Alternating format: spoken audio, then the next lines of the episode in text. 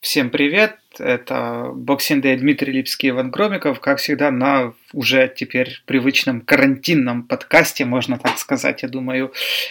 А мы ищем, ищем поводы записывать и дальше подкасты, мы ищем какие-то разные исторические темы, ну, в общем, все такое, чем можно было бы заполнить этот информационный вакуум. Э, вот.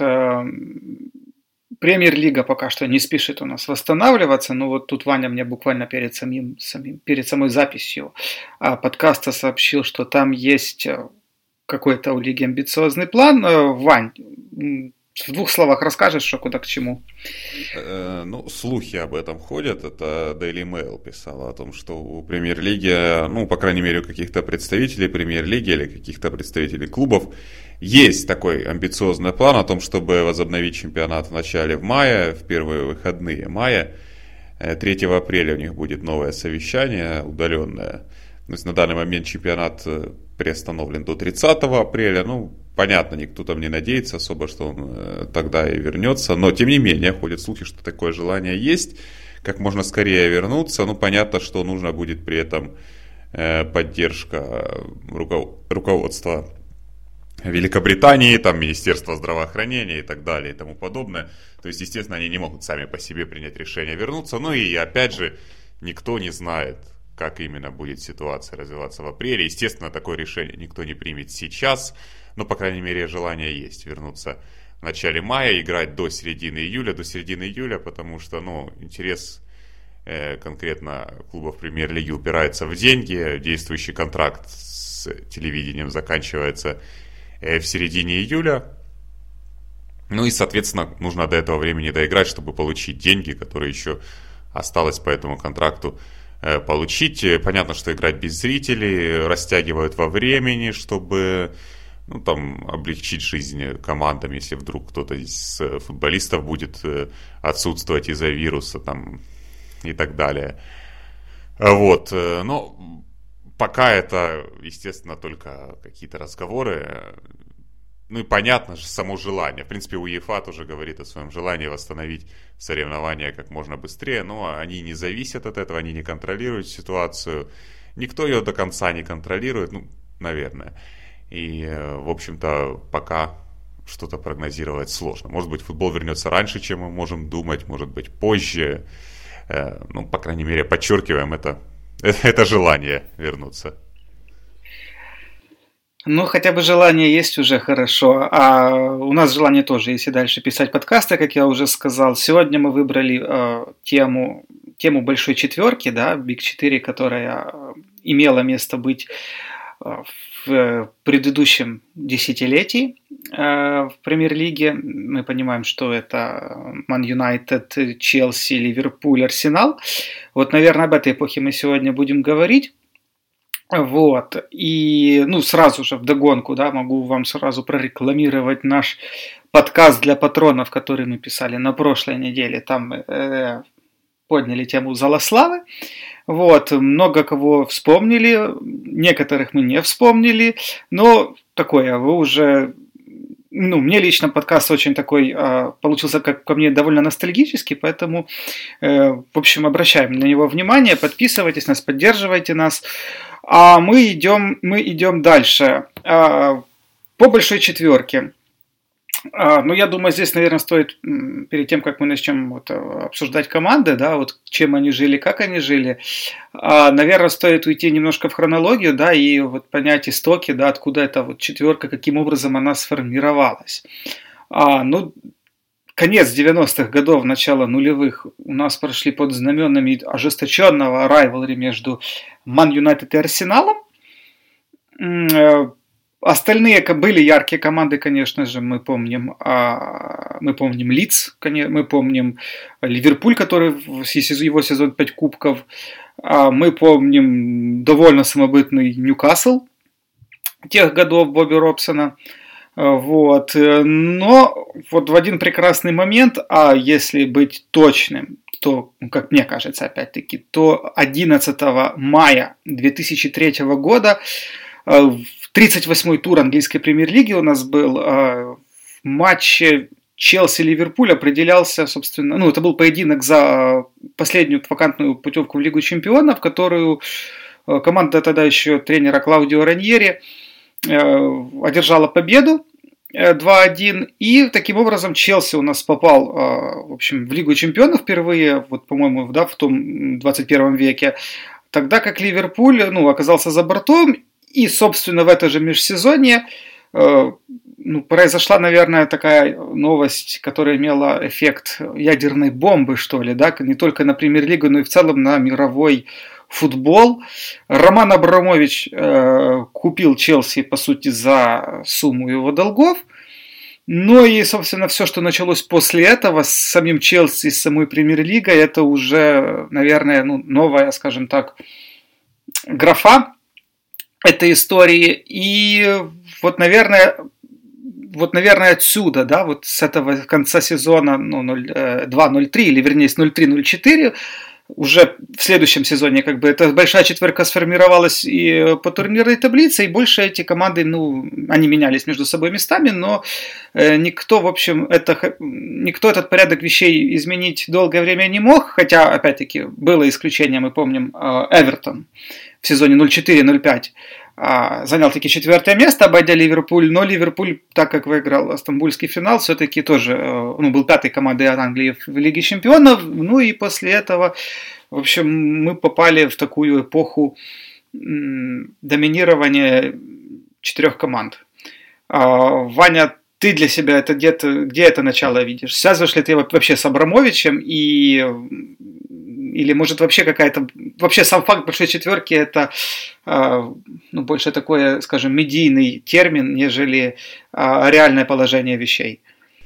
Э, ну, э, с Абрамовичем, да, связано, но с появлением Абрамовича в Челси это уже скорее э, момент, когда она сформировалась, потому что был Челси, Челси был последним элементом, скажем, в этой большой четверке.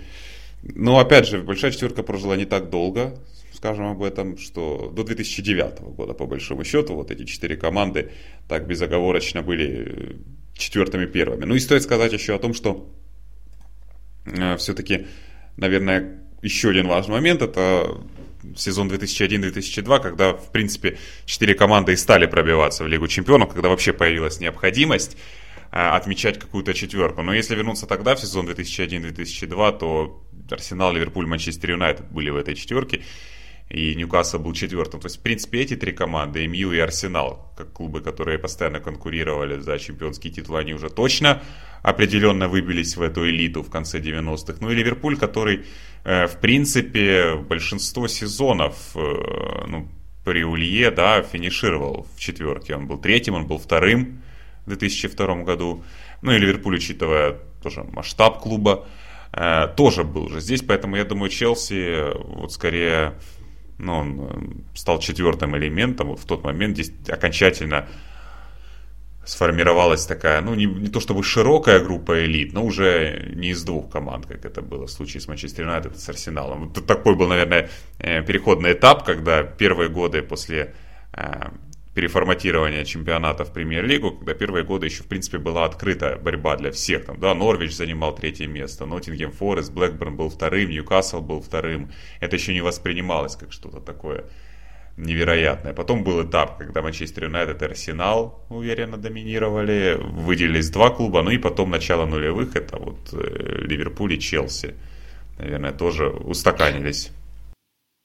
Ну, тут надо еще сказать, что Ливерпуль, наверное, устаканился в этом формате больше благодаря э, победам в Европе, э, чем, ну, победам ну, с одной... в самом в чемпионате. Да, с одной стороны, да, благодаря победам в Европе, тем не менее, Ливерпуль был э, вторым в 2002 году, Ливерпуль был э, в 2000, э, 2003 он не попал в Лигу чемпионов, но в 2002 Э, в 2001 попал, в 2002 попал в Лигу Чемпионов, он был третьим, вторым. Ну, то есть, он все равно был рядом где-то и в чемпионате. Ну, действительно, там, э, скажем так, прайм, да, наверное, команды Жерара Улье, вот она как раз припала на вот эти вот, на 2000, 2001, 2002. Вот. Э, ну, вообще, кстати, как ни странно, да, вот ты сейчас сказал по поводу четверки, Э, что вот четыре команды начали попадать в Лигу Чемпионов. Кстати, вот, э, как ни странно, при Жераре Улье за 6 лет э, Ливерпуль же при нем только дважды играл в ЛЧ.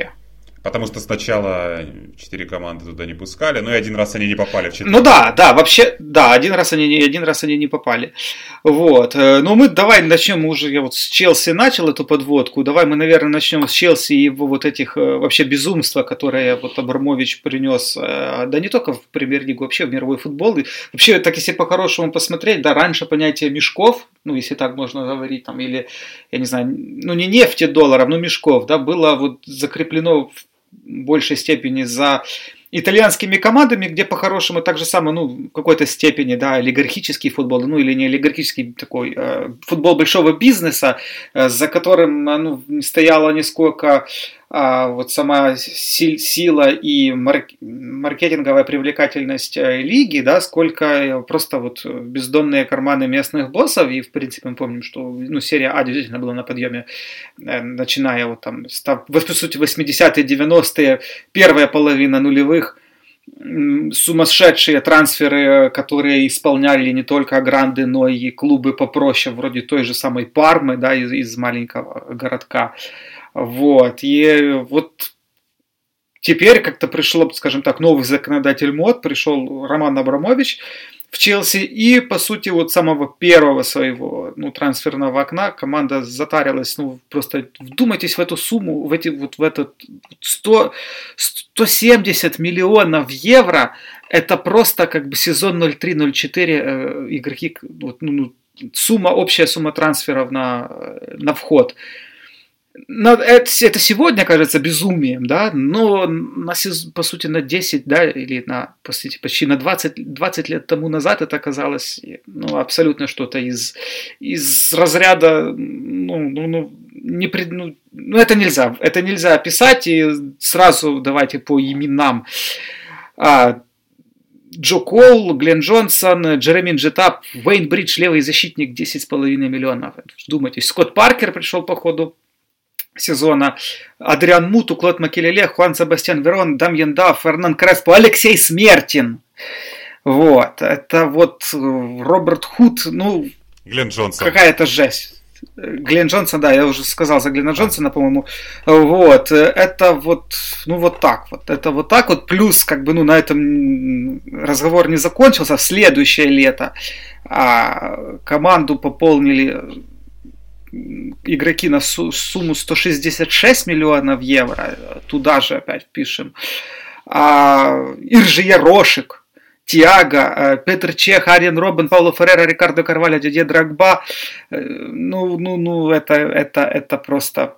Да, Матея Кежман, Алекс э, ну, слишком много. Знаешь, вот сейчас смотришь на вот эти суммы, да, вот я сейчас тебе, например, скажу за 0,3-0,4, там, Креспо 26, Дав 24, Верон 21, Макелеле 20, Муту 19, там, Скотт Паркер 14 и так далее. Э, это очень, знаешь, вот сегодня этих, этих цифрах, похоже, вот там какую-то э, трансферную кампанию делает Фулхэм, например, в прошлом сезоне, да, на такую, э, на такую сумму. Но, блин, ну куда это годится-то? Куда это годится? Как, как это выглядит сейчас? Да, по нынешним э, временам суммы кажутся не настолько фантастическими. Ну, понятно, что... Ну, и Челси приложил к этому руку, и футбол сам по себе приложил к этому руку. То, что ну, суммы становятся все более и более безумными. И то, что тогда казалось невероятными деньгами, сегодня уже э, таким не кажется, хотя по сути остается невероятными огромными деньгами, которые, ну как бы ничем не оправданы, если задуматься э, на самом деле. Вот, но тогда действительно это были очень большие суммы. Ну и стоит напомнить о том, что в тот момент еще не было создано финансового фэрплей. У УЕФА еще не было никакой системы для того, чтобы регулировать это. И Челси, в общем-то, мог делать то, что, то, что считает нужным, то, что хочет. А, ну давай тогда сразу пройдемся по вот какой-то, скажем так, по результатам команды за этот период. Команду тогда еще принимал при Абрамовиче Клаудио Раньери. Получил он весь этот огромный суповой набор из игроков. А, ну, не, не удалось, конечно, не удалось им сходу навязать борьбу Арсеналу, который, мы помним, закончил тот сезон вообще без поражений. Но в то же время команда выстрелила в Лиге Чемпионов, и э, опять-таки тот же самый Арсенал в четвертьфинале э, команда прошла. Довольно сенсационный был на самом деле результат. Ну, опять-таки, учитывая силу Арсенала, наверное, самого сильного Арсенала ну, в этой истории премьер-лиги, да, и тем не менее, ну, вот так вот случилось. Вот, но на смену, на смену э, Роман Абрамович, мы помним, в первые годы не любил у нас, э, ну вообще не любил он проигрывать, не любил он ждать. Ну и сходу клуб возглавил Жозе Мауриньо, а, который, э, ну, по-хорошему нагнул эту лигу очень даже так, можно сказать, с наскока и по-хорошему два сезона к ряду э, доминирование Челси не вызывало вопросов. Да, это ну, нужно отметить, это справедливо отметить, конечно же, здесь, что Арсенал, тот самый Арсенал, он уже, э, ну, как бы увядал, да, то есть пошел на спад. Э, Ман Юнайтед в этот период переживал перестройку, а Ливерпуль, ну, Ливерпуль только вот скажем так, ну, у Ливерпуля был Стамбул, но объективно команда не ресурсная, не кадрово на уровень борьбы за титул на такой длинной дистанции она, не тянула. Да, стоит сказать еще по поводу Раньери о том, что ну, к нему доверие изначально было очень хрупким со стороны Абрамовича, потому что, ну, потому что он пришел в клуб, где ну, Раньери никто не считал там выдающимся тренером или там тренером-победителем. Понятно, что Челси при нем вышел в Лигу Чемпионов, и результаты, в общем-то, были очень неплохими у Челси с Раньери, ну, относительно неплохими. Челси все-таки где-то был тоже поблизости к этим э, большим, так сказать, клубам. Вот, но репутация у него была так себе, никто его всерьез не воспринимал по большому счету. Это спустя время, там, когда он уже стал чемпионом в Лестере, там, приезжал на Стамфорд-Бридж, ему там аплодировали, пели песни в его честь. Ну, конечно, когда он был тренером, отношение было к нему э, совсем не таким. Ну, и поэтому Абрамович, как бы, ну, дал ему этот один сезон. Но я думаю, что он уже в процессе этого сезона понял, что он просто, ну, хочет кого-то более именитого, амбициозного. Ну, на том этапе он на это ориентировался в первую очередь, да и не на только на том этапе, и в дальнейшем тоже ориентировался на это. Но с Мауриньо все было понятно, э, потому что его Порту выбивал соперников плей-офф Лиги Чемпионов. Давай попробуем оценить эпоху Мауриньо. Осталось ли от нее чувство недосказанности в контексте, ну, ну не, не, вы, не вышло не выиграть Лигу Чемпионов, хотя, ну, наверное, э, если мы возьмем все топ-лиги, да, того времени, то Челси был, наверное, самой, ну что ли, консистенцией, да, вот самой последовательной командой а, именно у себя, э, именно как команда, которая вот во внутреннем первенстве вы, выглядела убедительнее, чем все остальные клубы, в том числе и из других лиг, вот так вот. И можно ли на этом фоне сказать, что Челси вот, ну, заандерачивил? Ну, я не могу сказать, что Челси заандерачивил, это тоже, наверное, было больше дело случая внутренние трофеи они выигрывали уверенно, и ну, они в Европе выступали, то есть это был не, не пример Манчестер Сити, да, который очень долго не мог в Европе освоиться, там, да и до сих пор один выход только в полуфинал у них. Был случай с Челси, они даже и с Раньери в первый сезон вышли в полуфинал турнира, и Арсенал тот же обыграли. Вот, Челси как-то все очень быстро стало получаться, складываться в э, Лиге Чемпионов. И два полуфинала проигранных, опять же, один был проигран из-за вот того мяча, спорного с противостояния с Ливерпулем в 2005 году. В другой был проигран, опять же, с тем же Ливерпулем в серии пенальти.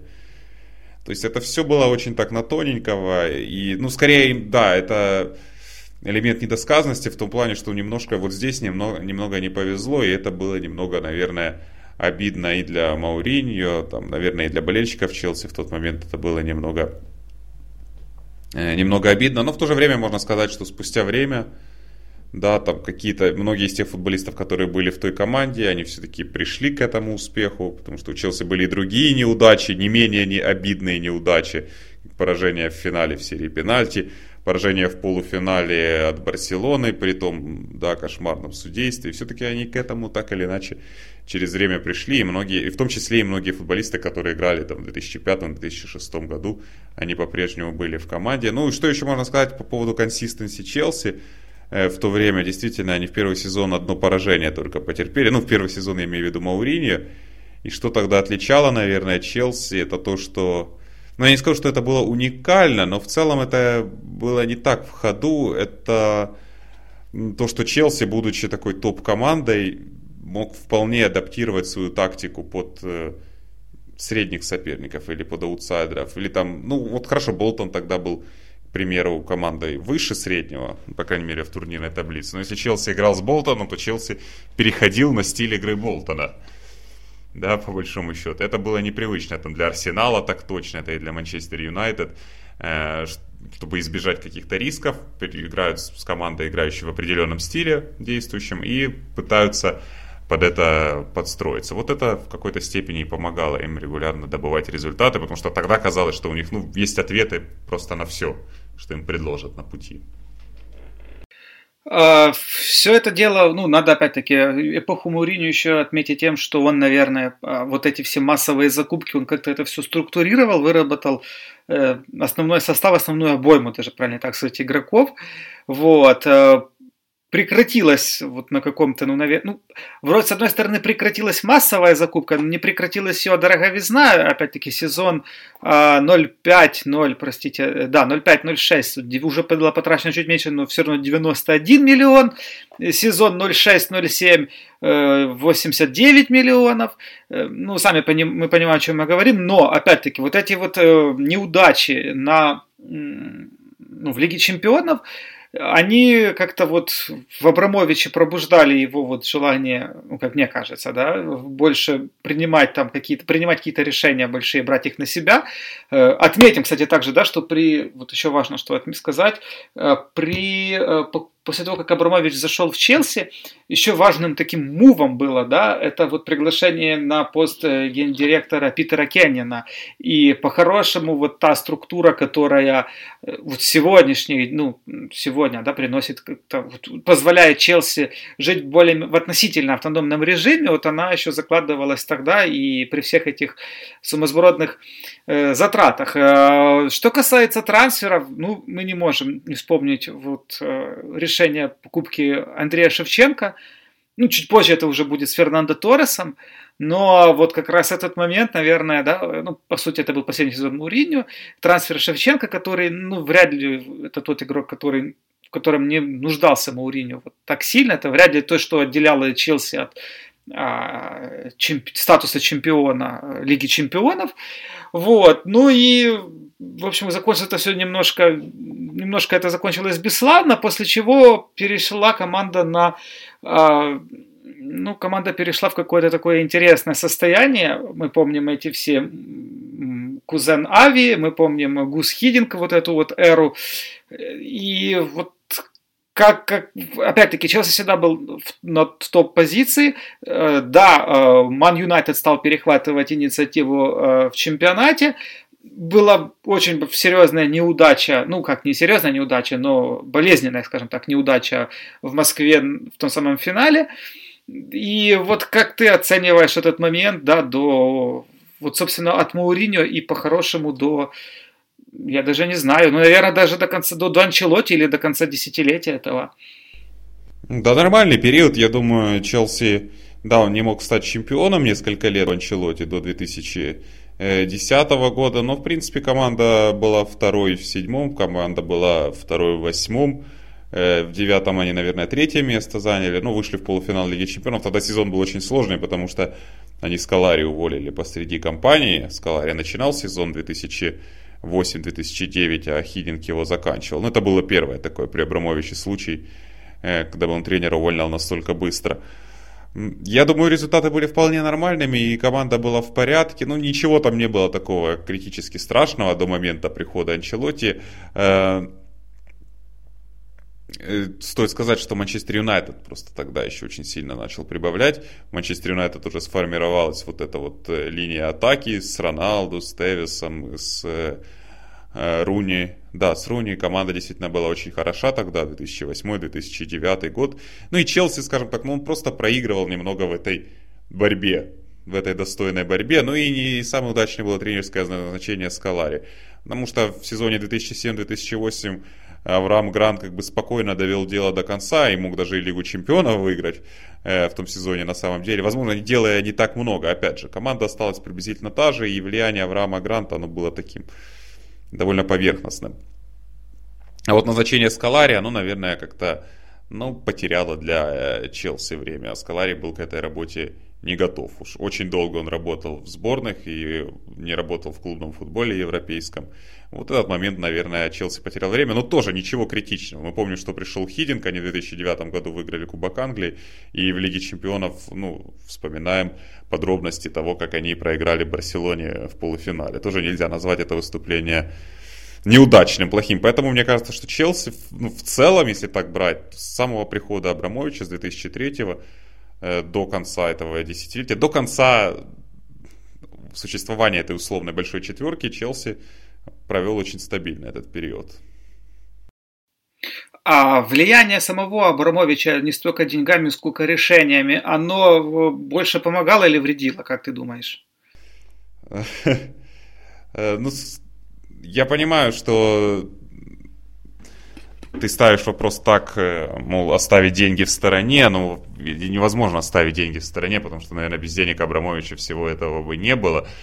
Я понимаю, что Абрамович, наверное, немало решений э, принял, ну, исходя из своего какого-то, своего собственного эго, которые не шли на пользу команды, даже в тот же период работы Мауриньо, у них не то чтобы испортились отношения, но Абрамович очень ревностно относился к тому, какое признание Мауриньо имел у болельщиков, и ему это не очень нравилось, потому что, снова-таки, он потратил огромные деньги на клуб, в первую очередь благодаря нему клуб Э, вышел на новые позиции, но при этом болельщики о нем очень быстро забыли. Если мы помним 2003 год, там они пели что-то про Абрамовича в шутку, но когда пришел Маурини, то все внимание было к нему, и уже это выглядело так, будто бы вот эту команду создал исключительно сам Маурини. И в тот момент, где-то в 2006 году, Абрамович э, действительно решил, э, скажем так, не удовлетворять и потребности, желания Мауриньо трансферные, да, они уже не так много денег потратили, и при этом решил принимать сам решение. Вот ты сказал об Андрее Шевченко, это был самый показательный и важный момент. Да, в принципе, в 2006 году 40, я вот посмотрел, 43 миллиона евро они потратили на Шевченко, э, и в целом они потратили 88 миллионов, ну еще продали там кого-то тем же летом. Э, то есть э, Балок пришел бесплатно в команду, Калау, Калу пришел, ну, Эшли Кол это был трансфер, но Эшли Кол тоже не стоил огромных денег, учитывая, кем был Эшли Кол, его статус в тот момент в английском футболе. Он стоил не таких больших денег. И вот в тот момент эти отношения испортились, и Абрамович уже, ну, как говорят, пытался э, вот подчеркнуть, что, да, что без его покупок, без его трансферов, без его помощи, Мауриньо будет сложнее. И буквально хотел осложнить ему жизнь в каком-то смысле. Ну и Шевченко действительно мне был нужен Челси ни в коей мере, потому что ну, Мауриньо всегда в своих командах, если у него был один центр-форвард, которому он полностью доверял, ему, в принципе, больше никто не был нужен. Он не из тех, кто занимается ротацией, ротацией центральных нападающих. Ну и Челси был Дидье Драгба в тот момент. Ну и Шевченко приехал уже не в лучшем состоянии в Челси. Э, в то же время много говорится о том, как Абрамович увольнял тренеров. С Мауриньо было не совсем увольнение. С Мауриньо они как бы разошлись по обоюдному согласию в тот момент. Э, как он увольняет тренеров, насколько это оправданное решение, как можно менять Мауриньо на Авраама Гранта тренера, просто на своего знакомого, который получил эту работу из-за дружбы с Абрамовичем. Тем не менее, мы видим, как это, что это едва не закончилось победой в Лиге Чемпионов. Назначение Скалари было неудачным, возможно, но он очень быстро э, исправил это, пригласил Хидинга, и снова все вышло. Все вышло хорошо. То, есть, то же самое было там потом с Анчелоти, с назначением Анчелоти. И поэтому его решения, они, может быть, были мотивированы не каким-то стратегическим мышлением, не какой-то рассудительностью, не всегда. Но многие из них оказывались правильные, даже без относительно денег. Mm-hmm. А, хорошо, давай мы тогда перейдем, и вот уже зацепили Ман Юнайтед, да, который, по сути, набрал э, вот вторая, э, вторая, скажем так, половина нулевых, когда просел Челси, на первый план вышел Ман Юнайтед, и ну, важно отметить, что Ман Юнайтед вот как раз в первой половине нулевых делал вот эту вот перестройку, команда Фергюсон собирал по, по крупицам вот этих всех молодых талантов, э, опять-таки, ну, какие-то трансферы были хорошие, какие-то не совсем. Ну, давай сейчас найдем сразу, пойдем сразу, скажем, с нулевых, э, вот с самого начала этого э, десятилетия. Ну, Фабьен Бартес отыграл не так, дор... не так много, еще, наверное, как раз до того, как эта четверка сформировалась. А вот э, Хуан Себастьян Верон, ну, мягко говоря, опять-таки не зашел, после чего был, кстати, в тот же самый Челси продан, и, ну, наверное, как бы за 42 миллиона, ну, мягко говоря, не оправдал ожиданий. Руд Ван Нистлрой, вот отличный был трансфер, да, опять-таки, ну, до трансфера, до его перехода в Реал, в общем, свои деньги, свои 28,5 миллионов ну, ты более помни, чем от... Ты вспомни, как Ван Нистерлой он пришел в клуб, он не играл там, наверное, года полтора или год, потому что он пришел с травмой. То есть, конечно, когда он начал играть, он начал забивать очень много. Я просто помню, этот очень большой был промежуток времени между его переходом и тем, как он действительно начал э, играть за Манчестер Юнайтед. Ну, в целом я с тобой не спорю. А, Диего Фарлан вот тоже, ну, качественный игрок, ну, видим, не заиграл. А, помним мы также вот эти все, э, вот этих всех товарищей, э, как Клеберсон, Эрик Джемба Джемба. Ну, то, опять-таки, понять можно эти трансферы в том плане, что Фергюсон уже понимал, да, что там эпоха, время Роя Кина, а, там Ники Бата, оно заканчивается, то есть нужно искать где-то, где-то как-то, ну не, не все попадалось так, ну не, не везде он попадал так, как хотел, но э, тем не менее как бы покупка Рио Фердинанда за, за рекордные деньги, она окупилась, учитывая, сколько Фердинанд отыграл в МЮ, более, более чем. А дальше, ну, Вейн Руни, само собой, Кристиано Роналдо, само собой. Интересно, кстати, трансфер был Луиса. Вот в Фулхеме очень качественно выступил. И, в принципе, в МЮ он немного достаточно забивал, но на длинной дистанции, ну, тоже как-то, вот вроде трансфер можно, с одной стороны, в актив занести, но но, но, но не более того. А, опять-таки, мы помним, что вот эти сезоны сопровождались и не выходом там, из группы в Лиге Чемпионов, но в конце концов, кстати, еще туда же был Жерар Пике, вот в ту, в ту самую, э, да, наверное, в тот самый ряд можно отнести. Но, э, опять-таки, э, серьезные деньги за Вейна Руни, серьезные деньги за Криштиана Роналдо, серьезные деньги за Карлоса Тевеса, и, как мне кажется, вот ключ, одним из ключевых ли, трансферных окон был сезон у них 05-06, когда за абсолютно ну, мизерные деньги были куплены Немания Видич, Патрис Эвра, Эдвин Вандерсар и Джисон Парк.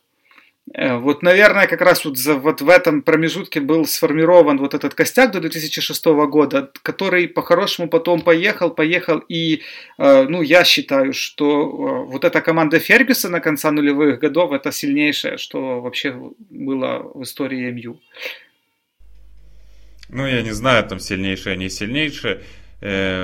Понятно, но Фергюсон работал очень много лет в Манчестер Юнайтед, и это, в принципе, нормальный, нормальный процесс, когда идет большая текучка кадров. Естественно, нигде, ни в одном клубе это просто нереально, да, чтобы у тебя все трансферы были успешны. Если у тебя большинство трансферов хорошие, это, это уже успех. С трансферами это действительно такое дело. Тем более, что в Манчестер Юнайтед очень высокие стандарты, всегда были во времена Фергюсона, и футболисты иногда, ну, могли им просто не соответствовать, и могли обладать талантом, но не могли ментально не соответствовать им, но ты не можешь, как бы, да, э, проверить каждого из них и наверняка знать, что он из себя представляет. Тем не менее, Манчестер Юнайтед каждое лето, если они, у них всегда были, знаешь, они были футболисты, которых они покупали вот как э, ну, Луиса, в принципе, еще был достаточно большим игроком. Ну, вот был Андерсон, например, за него заплатили 31 миллион евро. Ну, не, бывали, бывали просто футболисты, которых они брали вот, ну, на удачу. Да, возможно, повезет, в это неплохой игрок. Были те, в кого они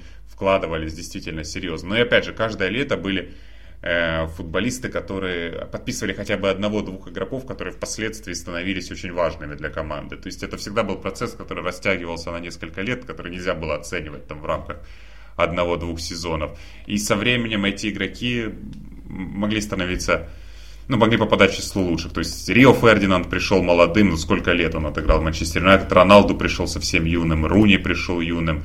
Ты правильно сказал, что лето, когда они подписали Матича, ой, Матича Видича, Ивра, Парка, Вандерсара, это тоже, э, тоже очень-очень серьезно. То есть всегда были какие-то э, трансферы, которые впоследствии были очень, ну, определяющими для команды, даже если это не сразу происходило. А, да, и, ну, опять-таки, после вот этой перестройки команда начала набирать, набирать, набирать, закрепила она все вот там, скажем, этим же самым трансфером а, Тевеса, чуть позже еще Бербатова, и, ну, опять-таки, ну, вот еще был интересный трансфер Оуэна Харгривза, который, к сожалению, не заиграл из-за из травм, хотя, как бы, игрок был более чем качественный. Ну, и вот Блин, ну вот опять-таки по тем временам Андерсон 31 миллион, Нани 25, Харгривс 25, Тевес относительно вменяемые деньги 12. Э, вот. вот, кстати, сезон 07-08 103 миллиона вообще потраченными, более чем, очень-очень солидно. Э, вот, но тем не менее, деньги были потрачены, но, скажем так, отбиты и по-хорошему, ну, я же говорю, я, как я сказал, что я считаю, что это самый сильный МЮ, который вообще был у, у Фергюсона. Э, ну, трудно, конечно, оценивать команду времен Басби, да, потому что ну, мы мало что они, ну, это вообще нереально сравнивать, да, но э, по уровню э, консистенции, по уровню побед, то есть это как раз тот момент, что у Фергюсона команда э, на протяжении вот этих пяти лет, наверное, да, ну, да, пяти лет, можно смело говорить, на протяжении вот этой пятилетки, она доминировала не только на внутренней арене, но и на внешней, чего раньше с ней не случалось. Была определенно в числе лучших команд в Европе. Потому, ну да, был победа в Лиге Чемпионов, финал Лиги Чемпионов, э, потом еще один финал Лиги Чемпионов был в 2011 году. Э, хотя в 2011 году, казалось бы, Манчестер Юнайтед уже стал заметно слабее, но если брать чисто игроков, если учитывать, что ушли к тому моменту уже и Роналду, и Тевес, Руни остался один из этих из, этого, из этой звездной атаки, и он еще намеревался уйти по той причине, что Манчестер Юнайтед теряет сильных исполнителей. Но действительно, вот ну, где-то с 2006-2007 Манчестер Юнайтед э, был в числе, стабильно был в числе лучших э, команд в Европе. Ну и не стоит забывать, что по-прежнему ведь играли люди, которые в середине 90-х уже были, уже были людьми, там, как тот же Сколс, как Райан Гикс, Гарри Невилл, они все по-прежнему тоже были команде. Ну, мы помним, Сколс тогда еще уже заканчивал и возвращался, э, но, опять-таки, но тем не менее. И, кстати, вот еще, помимо того, что доминирование, а это же ведь доминирование в АПЛ три, три сезона подряд команда становилась чемпионом, э, так, опять-таки, она становилась чемпионом в условиях самой, ну, аж более чем ожесточенной борьбы э, вот с конкурентов. То есть, если сейчас мы смотрим, ну, ну какая конкуренция у нас была в премьер-лиге после, после этого, или до, например, этого, до, до этих времен. То есть, а, ну вот как раз в условиях максим... Тут еще, знаешь, такой момент, когда вот, вот все эти команды, вот, которые вот они внутри, эта четверка крутилась, они ведь друг друга тоже за счет этой конкуренции сильнее делали, и это отобразилось там не только на там, том же самом доминировании МЮ, это же ведь и сказалось на остальных командах, которые постоянно а, были в, на самых высоких стадиях Лиги Чемпионов. Сошлись какие-то факторы, не спорю. Э, согласен с тобой, сошлись. Ну, там еще и тренерский вопрос был, потому что, ну, как раз такие тренеры работали там и в Ливерпуле, и в Челси, которые могли себя проявить именно на стадии плей-офф э, Лиги Чемпионов, ну, которые могли адаптировать игру своих команд, скажем так, под соперников. Вот. Поэтому да, я с тобой согласен. А, добренько. Переходим мы тогда, наверное, к кому? Давай поговорим теперь о Арсенале. Хорошо. Арсенала очень довольно такая, ну как сказать, противоречивая вот эта вся история получилась в этом десятилетии. А, вот на момент начала вот формирование этой Big 4 Арсенал, по сути, эту эру открывал как самая сильная команда, и, ну, опять-таки, тот, тот сезон мы не можем забыть, и не только тот сезон, потому что Арсенал, э, ну, наверное, 2000, вот, наверное, правильно сказать, 2002-2004, вот прям вообще-вообще как на, на каком сумасшедшем уровне провел э, вот всю эту дистанцию, удивительным образом, я не могу понять, опять-таки, почему у них не получалось э, вот никак в Европе заблистать. ты как считаешь, что могло, вот, ну, чего не хватало тому арсеналу, чтобы выстрелить именно, именно в Европе? Э, ну, я думаю, во многом стечение обстоятельств. Я думаю, что... Ну да, команда Венгера, повторюсь, это же не команда Бенитеса. Команда Бенитеса, которая играет от соперника, а это очень важный фактор в плей-офф Лиги Чемпионов. Но если мы посмотрим победителей Лиги Чемпионов э, за все эти годы, ну, за там, последние 15 лет, я не знаю, то, как правило, побеждает, если не побеждает самая сильная команда просто на бумаге, хотя такое тоже не часто бывает, то побеждает команда, которая лучше всех адаптируется под соперников, да, то есть которая может играть от соперника. Арсенал такой команды не был. Но э, при этом э, нельзя же как бы игнорировать тот факт, что в 2006 году Арсенал вышел в финал Лиги Чемпионов, где он проиграл Барселону. То есть он был в шаге, он обыграл по, по ходу дела, но Ювентус точно обыграл он тогда в плей-офф. И ну, нельзя сказать, что у Арсенала ничего не получалось. А финал это один матч, это уже, тем более тот матч как раз там обстоятельств хватало, это там было удаление Йенса Лемона. Э, то есть один матч мог сложиться совсем по-другому, и что бы мы говорили тогда. Но действительно Арсенал не был настолько стабильным игроком на уровне Лиги Чемпионов, хотя больше это стало проявляться уже вот в следующем десятилетии. Они вышли в полуфинал в 2009 году, когда проиграли Манчестер Юнайтед в полуфинале Лиги Чемпионов. После этого мы хорошо знаем, что Арсенал никогда стадию 1-8 финала не мог пройти. Вот. Я, поэтому я думаю, тут совокупность факторов, ну и где-то стечение обстоятельств, где-то просто ну, не повезло немного.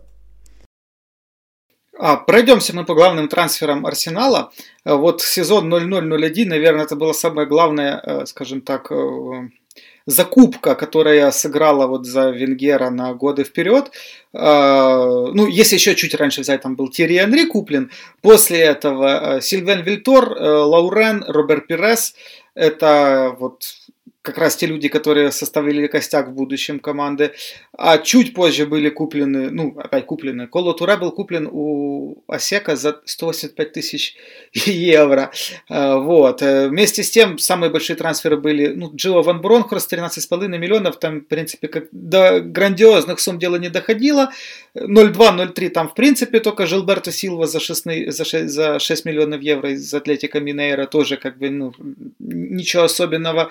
Э, вот сезон 03-04, мы помним, вот такой я, вот он у меня тоже отложился в памяти, когда за Хосе Антонио Рейса, за, за по сути, тинейджера, э, Севилья Арсенал отворил 20 миллионов, и это было, наверное, э, ну, эффект такой, ну, бомбы, что ли.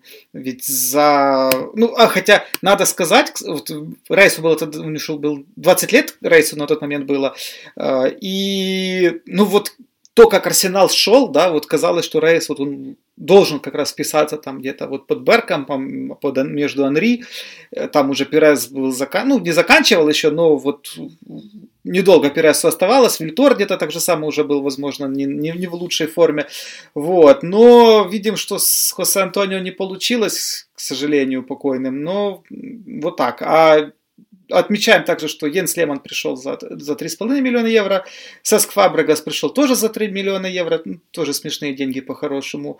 А, после этого Робин Ван Перси 4,5 миллиона евро, Матье Фламини полмиллиона евро, э, ну и, и, собственно, все. Вот, наверное, после на этом и заканчивается эта золотая эпоха Арсенала, которая, ну, по-хорошему, ее конец пришел с трансфером Патрика Вера. Я думаю, ее конец, да, но ее конец э, закончился вот тогда же, я думаю, в Париже, когда они уступили Барселоне в финале Лиги Чемпионов. В тот момент Арсенал уже переехал на свой новый стадион, в тот момент уже Арсенал перешел на новую, скажем так, модель управления. Понятно, что Венгер планировал больше полагаться на молодых футболистов, э, и отпускали они одновременно с этим, они постепенно начали отпускать своих ключевых игроков. Понятно, что к тому задолго до этого уже ушли э, все там э, выдающиеся защитники, которые были в арсенале, которых Венгер унаследовал, придя в клуб. Но помимо этого, ведь Вейра ушел в 2006 году, в 2007 году ушел уже Тьерри Анри. Ну и появи... Заканчивал Сол Кэмпбелл, вот, кстати, ну, единственный игрок, который, наверное, не остался в наследство, ну, который был куплен. Да. А вот тоже как раз... Да, Сол Кэмпбелл остался, ну и начали появляться уже молодые ребята, которые которым суждено было, которые должны были занять их места, но которые, опять же, были где-то, где-то, наверное, зеленые, где-то, наверное, просто слабее. И Тео Волкот тогда пришел в клуб, Адебайор пришел в клуб, э, Александр Сонг, э, Сеск, ты уже сказал. Александр Глеб. Александр, ну да, он постарше был, но тоже, тоже он тогда пришел в клуб. Э, много разных футболистов было в Арсенале, молодых в тот момент, и они, ну вот, перестраивался Арсенал одним словом. Тем не менее, близко не подбирался уже к тем вершинам. О чемпионстве мы не говорим, ну и равно как о финале Лиги Чемпионов. Ну, то есть в какой-то степени уже даже тогда тот полуфинал э, в девятом году, он, наверное, уже был даже чем-то, э, ну, как бы если мы говорили там о Ман Юнайтед как или о Челси, как о, вернее, как о Челси мы говорили как о бандер-ачиверах, то по итогу тогда Арсенал уже был на, ну, как, как овер-ачиверы уже выступали в 2009 году.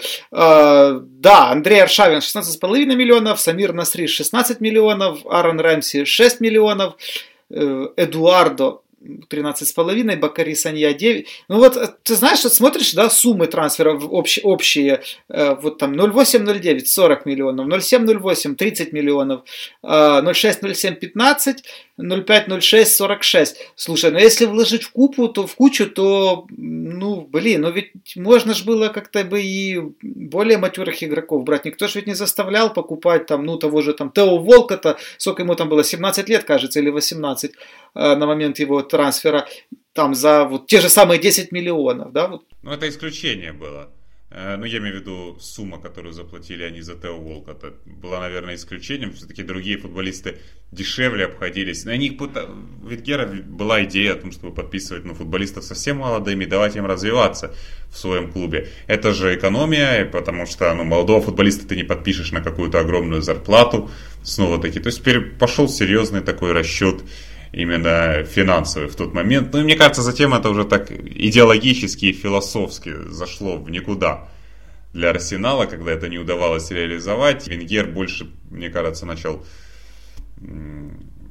знаешь, не то чтобы заниматься разоблачением других, но больше какие-то в себе копить, как бы это так правильнее выразиться, ну, он скорее, скорее искал оправдание того, почему его команда действуя морально правильно, развиваясь так, как следует развиваться, она не достигает успехов, а другие достигают их, э, когда тратят большие деньги. Ну и мне кажется, что это в итоге как-то не очень хорошо сказалось ментально на Арсенале. То есть они стали, э, стали командой, стали клубом, который вот он, который имел да, при себе вот это оправдание постоянно, то, что от них не требует никакого максимума, и это потом заложилось очень глубоко мне так кажется, футболистах уже с годами, футболистах Арсенала, что им будут прощать, что от них не требуют э, соперничать. То есть, если они будут делать здорово, но от них не требуют соперничать э, с лучшими командами, потому что у них всегда есть моральное оправдание. Это то, что они тратят меньше денег. Потому что футболисты там были, ну, в какой-то период футболисты там были хорошие. Действительно хорошие футболисты были. Вот некоторые из тех, кого мы уже сегодня называли, достаточно сильные игроки, которые, наверное, были не слабее, чисто вот как футболисты, те, кто выступал в Арсенале в золотую пору. Некоторые из них. А как ты думаешь, в какой момент именно произошел вот этот вот, э, ну, вот этот перелом, когда Арсенал ушел в эту, по-хорошему, ну, философию оправдания вечную? Я думаю, постепенно. Я думаю, что, ну, когда они проиграли финал Лиги Чемпионов, Венгер все-таки еще... Э, Венгер и команда, они все-таки себя еще видели претендентами на какие-то э, большие награды. Я думаю, где-то с 2008 года Арсенал, э, в Арсенале начали сомневаться, Арсенал начали подозревать в том, что ему не хватает яиц, если так можно выразиться, что ему не хватает какого-то лидерства в команде и характера. В нем начали постепенно сомневаться. Потом был 2010 год, когда они, наверное, считали, что они ведут борьбу за чемпионство, тогда Арсенал, ну, Арсенал шел там в феврале, в марте, казалось бы, одним из претендентов, но команда в очередной раз концовку там провалила, э, не показала в нужный момент какую-то стойкость. И в 2011 году они проиграли финал Кубка Лиги, и мне кажется, вот тут уже был конец, вот тут уже Венгер окончательно перешел, ну, приблизительно перешел вот в этот, э, на сторону оправданий, ну а к Арсеналу перестали относиться серьезно. Мне кажется, вот где-то в тот период это случилось. Ну, можно ли тогда это считать тогда хорошо? Если сейчас, э, если смотреть даже на трансферные окна команды, то, э, ну, если мы говорили, что разрушение вот это началось после трансфера э, Патрика Виера, то по-хорошему где-то вот уже такой колокол, да, наверное, он произошел, когда команду покинули, покинул по-хорошему Терри Анри. Ну, это был последний... Ну, вот 07-08, это сезон 07-08, но по-хорошему после этого в команде банально не осталось игроков, которые бы могли, э, ну, вообще какую-то проявить себя как, как, как лидеры или взять на себя какую-то ответственность, ну, вот такого плана. То есть, после этого все поражения, ну, не, уже не было с кого спросить. То есть, да, был Венгер, который вот это все дело а, выставлял, да, за, за ну, через оправдание. А по факту, ну, ну вот, а, а с кого спрашивать? То есть нельзя было кого-то сказать, что вот этот игрок, вот он не затащил. То есть, например, когда там был Тири Энри, например, да, вот там, вот можно, кстати, было сказать, почему. Вот, кстати, это о срачах, вот очень, давай сейчас немножко лирическое отступление по поводу, вот когда сравнивают э, форварда в начало нулевых, и там вот очень все любят там на Анри, да, вот э, говорить, что там сильнейший там и так далее. Ну вот я, кстати, Анри не совсем котирую в том плане, что он никогда не был бигтаймером в Арсенале. Вот когда вот почему, кстати, вот по поводу Лиги Чемпионов, да, вот почему Арсенал никогда не стрелял, потому что, ну, Анри никогда не, не делал вот больших, э, не забивал он большие мячи в Европе.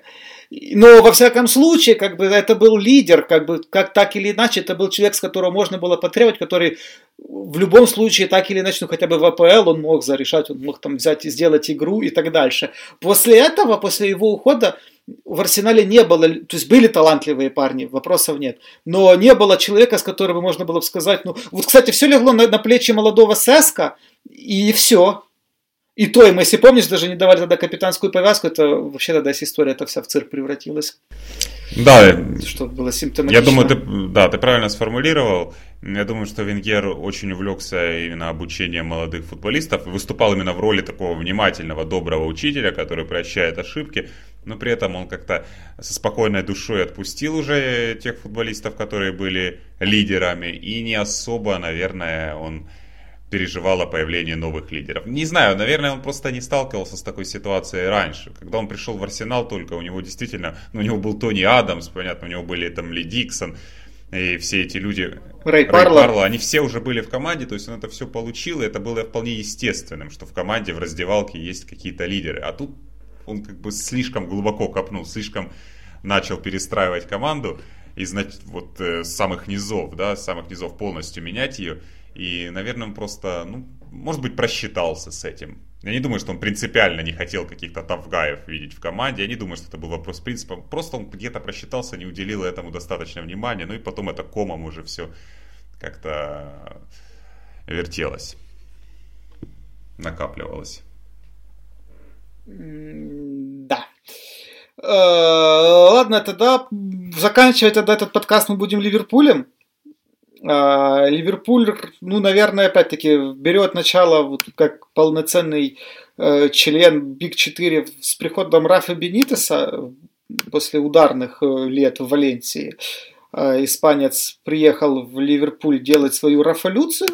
Э, начало получилось, ну опять-таки, начало ведь тоже получилось довольно противоречивым, хотя, конечно, надо сказать, что в том первом сезоне у команды просто жутко потерпала от травм. Там играли абсолютно левейшие люди э, по ходу сезона. То есть доставались уже там, ну, мы помним самый эпический э, персонаж тех времен Нейл Меллор, да, и который заби- забивает вот этот решающий гол Арсеналу на последних минутах. Вот. А, но тем не менее команда, ну вот выиграл Лигу Чемпионов, это кажется до сих пор очень, ну, возможно, один из самых, по подбору ростера, наверное, одна из самых слабейших команд, э, вот, да, в принципе, наверное, в 21 веке, которая брала Лигу Чемпионов. И с учетом ее проблем, но тем не менее тактические мастер-классы, особенно это касается матчей с Ювентусом и э, Челси, команда проявила себя более чем, ну, ну, кстати, в этом вот эти поединки с Челси, которые стали по-хорошему классикой АПЛ в том числе, когда между матчами ответным, первым ответным матчем, там, Ливерпуль успел там слиться Кристал Пэлас, да, без, без вариантов, но в ответке как бы команда оставила все на поле и прошла в финал.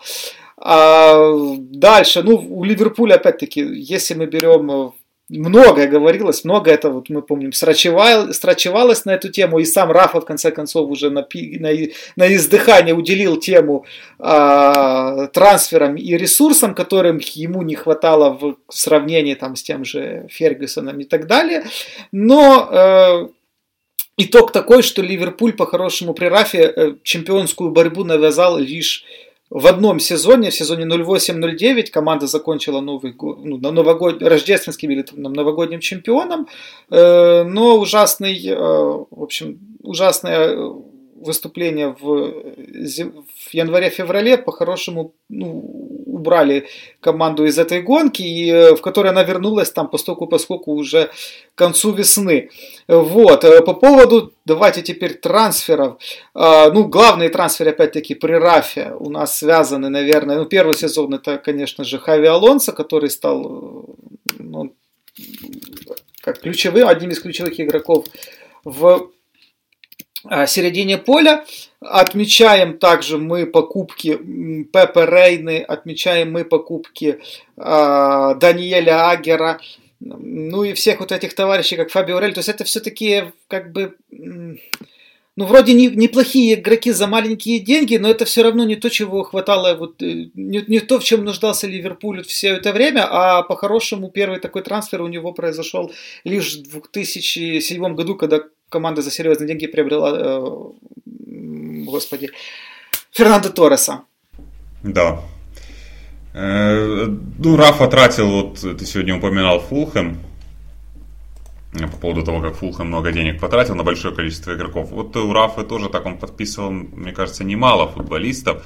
И действительно там ресурс у него был меньше, чем у Манчестер Юнайтед, и он предпочитал какие-то такие оригинальные варианты. То есть э, побольше, побольше разных оригинальных вариантов, и этих футболистов потом еще и использовать по-разному. Ну и выходило так, что ну, некоторые из них просто не соответствовали уровню Ливерпуля, хотя некоторые были действительно находкой для для клуба в то время. Некоторые действительно были находкой. Ну, хотя я не могу сказать, что Даниэль Агер, опять же, если смотреть на сумму, 7-9 миллионов практически заплатили за него тогда.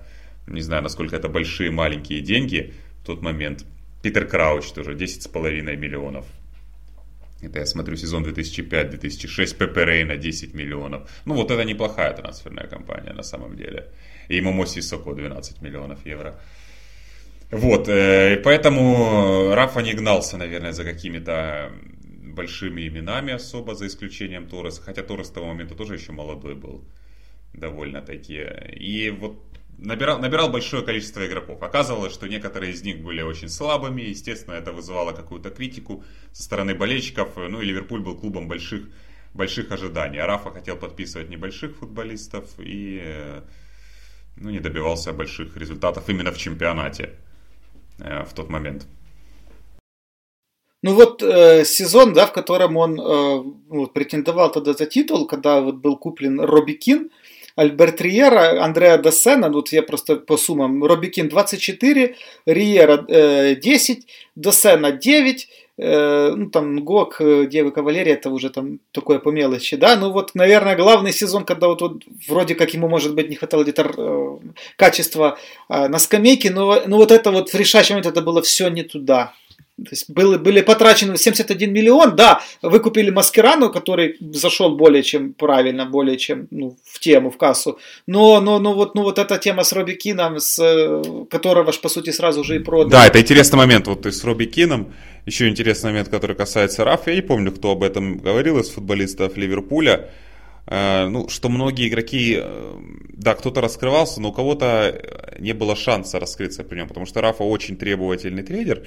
Если там в первые месяцы игрок э, до него как бы не доходят какие-то вещи, или он разочаровывает его, или вот не следует всему, что он говорит, то Рафа в этом футболисте.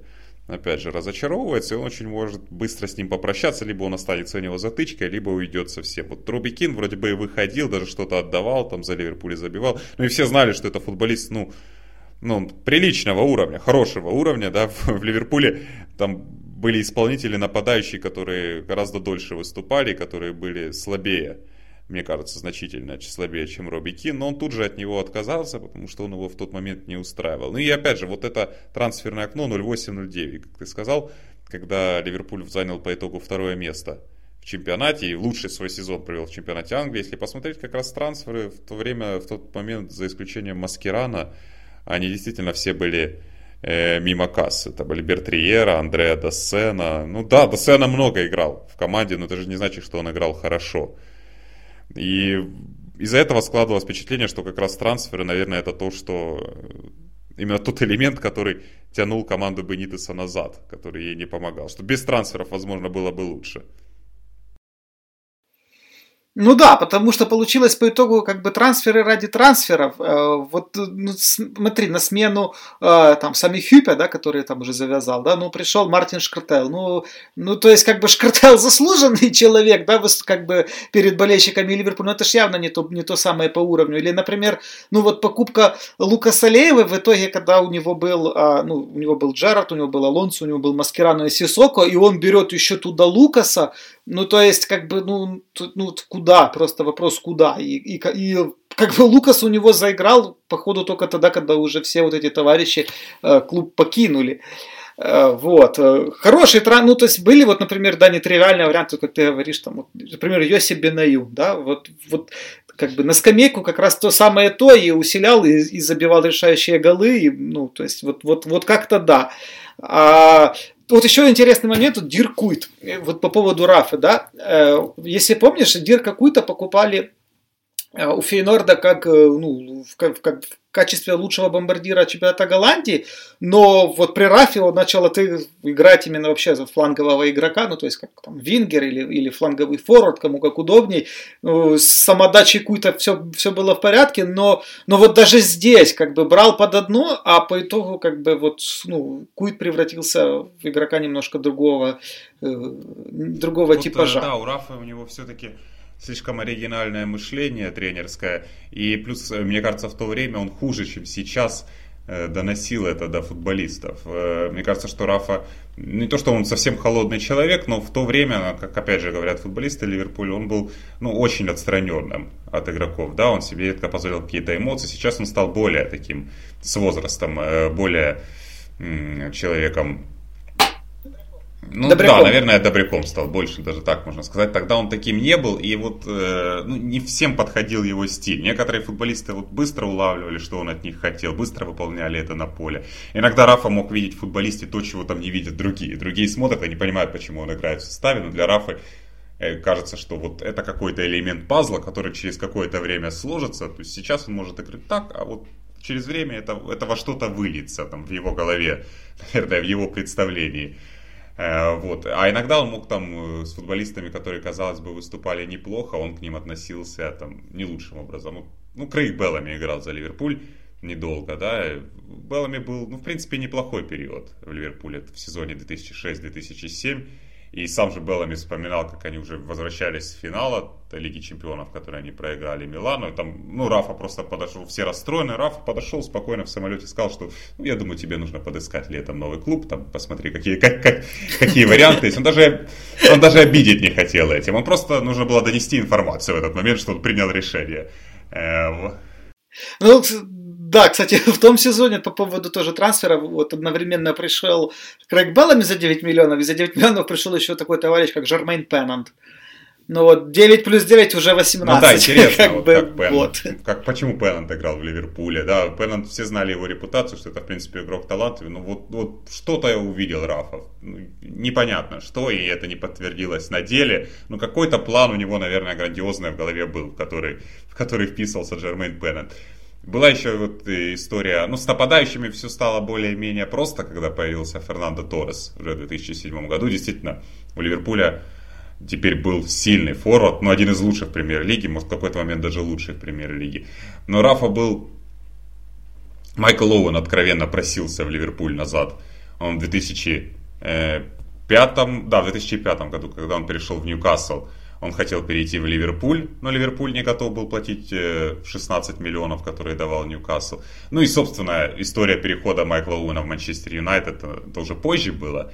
Но ведь она была тоже связана во многом с тем, что у него было предложение Хала, и он не хотел идти в Хал, потом поступило предложение Манчестер Юнайтед, он понимал, что эта идея, ну, как бы, такая противоречивая, и он откровенно упрашивал Рафу напрямую, чтобы он его взял в Ливерпуль. Ну, просил его об этом, он говорил, что он хочет играть за Ливерпуль. И после того, как он понял, что Рафа на отрез отказывается, он э, перешел в Манчестер Юнайтед. А ну, ура, да-да, там просто вот интересная история была, когда Рафа пришел в Ливерпуль, и тогда еще Оуэн, это же до, до перехода его в Реал было.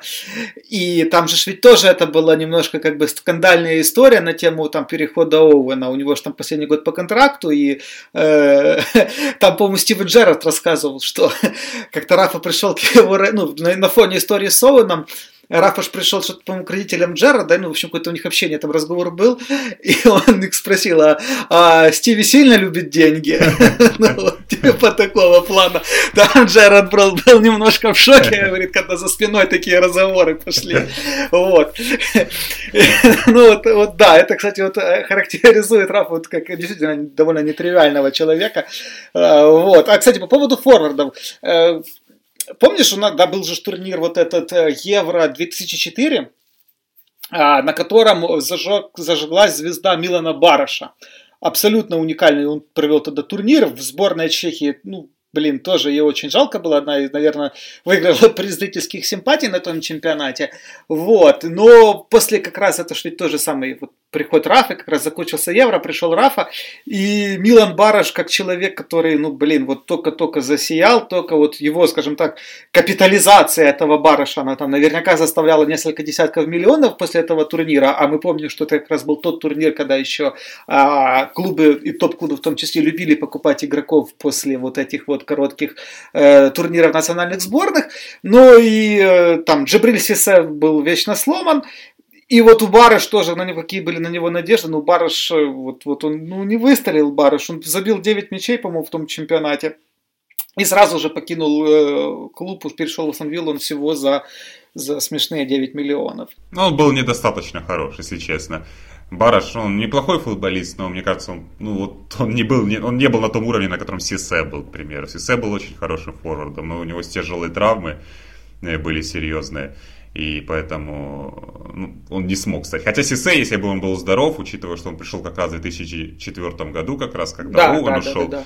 он вполне тоже мог стать ну, серьезной силой там, в ближайшие годы э, для Ливерпуля, в последующие годы. Но, кстати, мы говорим, что Рафа холоден, но вот с Оуэном он э, как-то так э, поступил, а вот с Фаулером наоборот. Да, Фаулера он наоборот вернул в клуб, и при том, что он не собирался, ну, не рассчитывал на Фаулера как на футболиста. Он не был нужен ему как нападающий в то время, когда Фаулер уже был ветераном. Он просто действительно вернул его, чтобы ну, болельщиков порадовать, чтобы атмосферу в коллективе э, как-то... Ну, это популистический ход такой был на да. самом деле. И, э, возможно, еще, кстати, был в контексте того, что у команды как раз не, ну, никак не получалось им зацепиться за титул внутри. И вот как Фаулер, ну, вот он а, как бы еще сильнее, что ли, укрепил веру Раф, вот, болельщиков Рафу, что вот чтит легенд. Да, то есть у Рафа мышление какое-то было очень разное, очень по-разному работало, и очень разные у него мотивации были, когда он подписывал игроков. В догонку, кстати, про форвардов стоит сказать, что Рафаш также еще подписал э, зимой э, того сезона э, Фернандо Марьентеса. Вот тоже вот как бы откуда вынырнул Марьентес. Ну вот, ну вот так вот как-то вот.